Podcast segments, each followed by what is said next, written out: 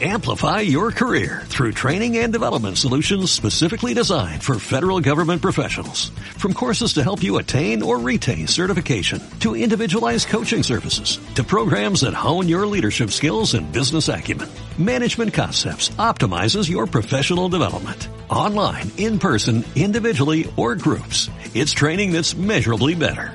Learn more at managementconcepts.com. That's managementconcepts.com. Bienvenidos a Memorias de un Consultor. Aventuras y desventuras a lo largo de más de 20 años.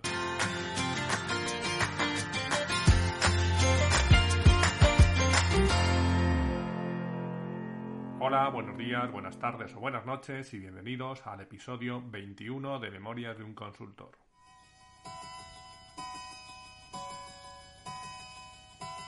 Hoy nos situamos rápido, ya que seguimos exactamente igual que terminamos en el episodio anterior. Estamos en agosto de 2002. Y antes de empezar, voy a responder a las dos preguntas que lancé al final del episodio anterior. Aunque sé hacer algo de spoiler en cosas que saldrán en capítulos posteriores. ¿Tiraron a la basura todo lo que había hecho en Ser Ecléctica? La respuesta es no, como veremos más adelante, Incluso doy fe de que hay cosas que siguen en pie 20 años después. Lo he visto con mis propios ojos. ¿Formaron a Cándido y Toribio? La respuesta es sí, pero años más tarde. Y no os voy a decir quién fue el instructor. Lo veréis, escucharéis en próximos episodios.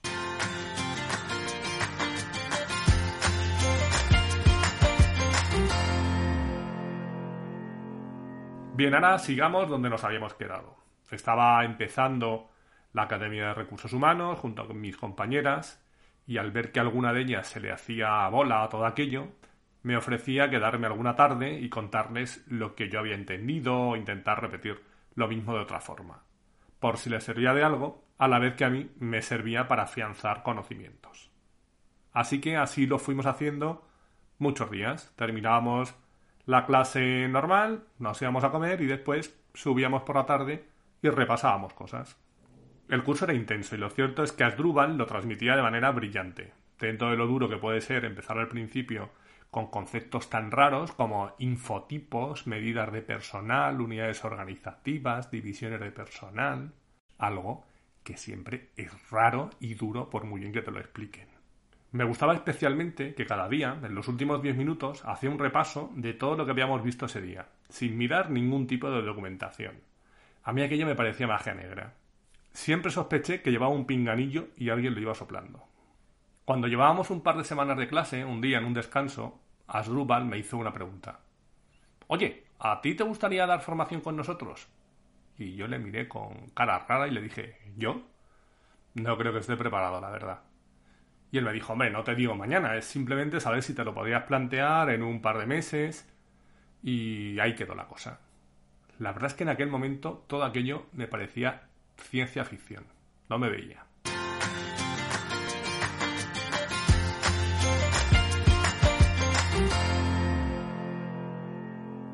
A la par que iba recibiendo la formación, mi currículum estaba pululando por ahí. Y de vez en cuando me llamaban para algún proceso de selección. Y precisamente me llamaron para participar en uno en la empresa de mis compañeras Ingrid y Paloma, en Sol Viajar, Fui a una entrevista, me contaron que el proyecto era a largo plazo, para formar parte de su plantilla dentro de un equipo que se iba a dedicar a hacer el rollout por distintos países en los próximos años, por lo que además de cambiar de residencia, ya que no estaban en Madrid, tendría que tener disponibilidad alta para viajar allende los mares, durante pues los tres próximos años de manera más o menos continua. Y les dije que no había problema, llegado el caso. La empresa me gustaba, la ciudad de destino la conocía y también me gustaba y el proyecto parecía interesante. A pesar de que muchas veces cuando viajas por trabajo te pasas la vida encerrado entre cuatro paredes, pero bueno, no parecía el caso. De todas formas, no era algo a lo que fuera a darle muchas vueltas mientras no fuera algo tangible. Pero pasaron dos o tres semanas y lo fue. Me llamó un viernes, llamémosle Julián de la Rosa, el responsable de consultoría de Sol Viajar, y me dijo que contaban conmigo. Yo le dije que le daría una respuesta definitiva el lunes, que tenía que valorar ciertas cosas. Así que en ese momento se me planteó la disyuntiva de seguir con la incipiente trayectoria que había empezado como freelance unos meses atrás, para la que me estaba formando además, y en la que había aparecido la oportunidad de colaborar con SAP, lo cual era un gran paso. O por otro lado, volver a ser plantilla en una empresa, cambiar de residencia y meterme en ese interesante proyecto de viajar por el mundo. Lo cierto es que las dos cosas me atraían y suponían un reto, pero había que decidirse por una. Y en este caso opté por seguir por lo que tenía planificado inicialmente. Quería probar como freelance. Sabiendo que la oportunidad en Sol Viajar no iba a volver a surgir. O sí.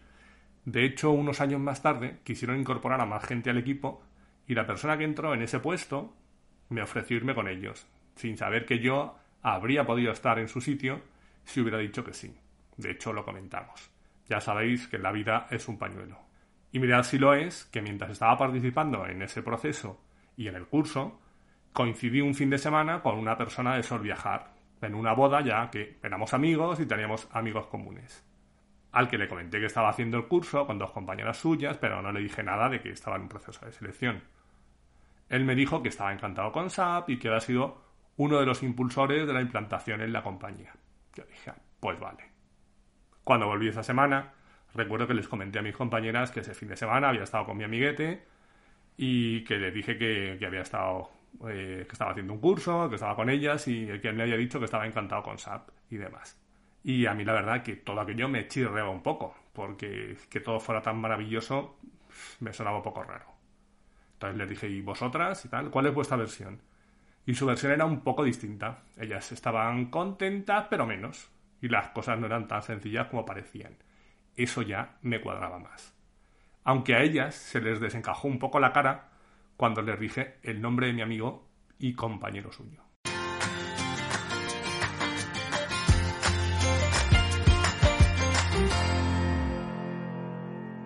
Volviendo al proceso de selección, tomé la decisión de apostar por lo de freelance y le envié a Julián un mail explicándole con detalle los motivos, asumiendo que eran dos opciones realmente atractivas y muy diferentes, por lo tanto difíciles de comparar.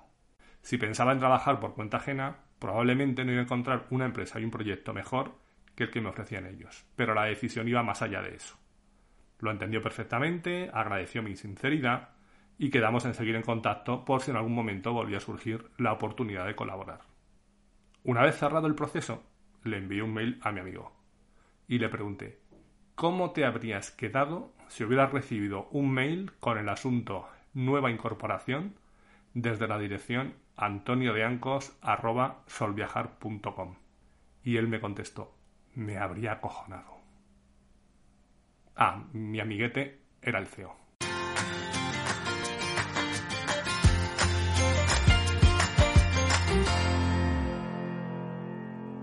Así que una vez despejada esa incógnita, seguí con la formación, según tenía planificado.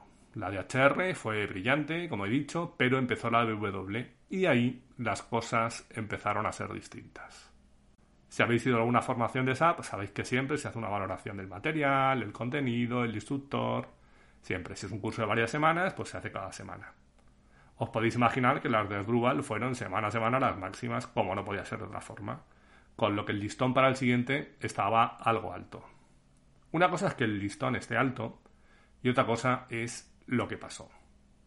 Vamos a llamar mm, Rodolfo al siguiente personaje. Recuerdo que estábamos en el año 2002 y para los que lo sufristeis ya lo sabéis, pero para los que no, os diré que muchos manuales de SAP eran una diapositiva con una imagen y tres o cuatro líneas de texto.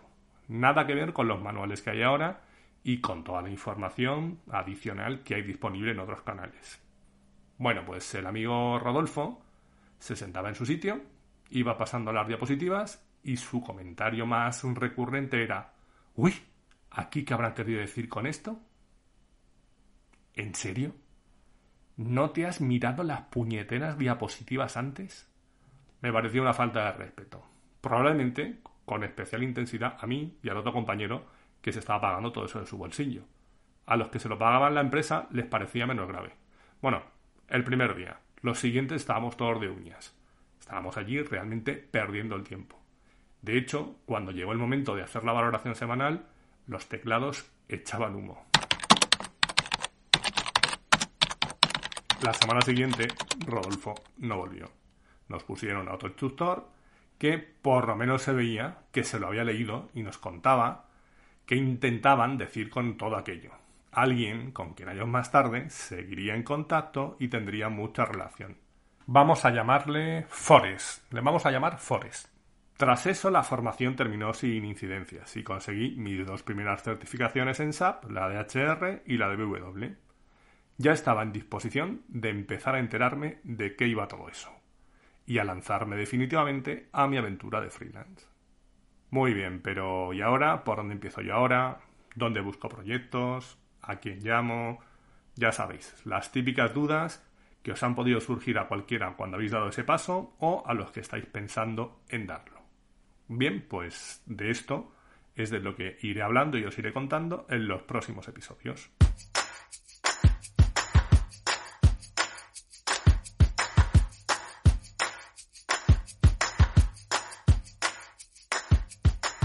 Cosas con las que me quedo de todo esto que os he contado hoy. Uno, Un buen maestro no tiene precio. Hay que saber valorar la labor de quien te enseña. Dos, La vida va a decidir y siempre es mejor poder decidir por ti mismo a que decidan por ti. Y tres, La gente que va a tus cursos, charlas, conferencias, etc., es decir, la gente que te cede su tiempo, dinero aparte, se merece un respeto. Y hasta aquí hemos llegado hoy. Ya sabéis que podréis encontrar un nuevo episodio el próximo miércoles a eso de las 8 de la mañana, hora de la España peninsular, una hora menos en Canarias, aunque después cada uno lo escucharéis cuando os dé la gana, faltaría más. Podéis encontrar todos los episodios del podcast en la página memoriasdeunconsultor.com, donde estaré encantado de recibir vuestros comentarios. Y también en muchas plataformas de podcasting como Spotify, iVoox, Apple, Google, etc. Y si queréis saber algo más de mí, me podéis encontrar también en mi blog personal a ancos.com. Gracias por haber llegado hasta aquí y os espero en el próximo episodio. Adiós.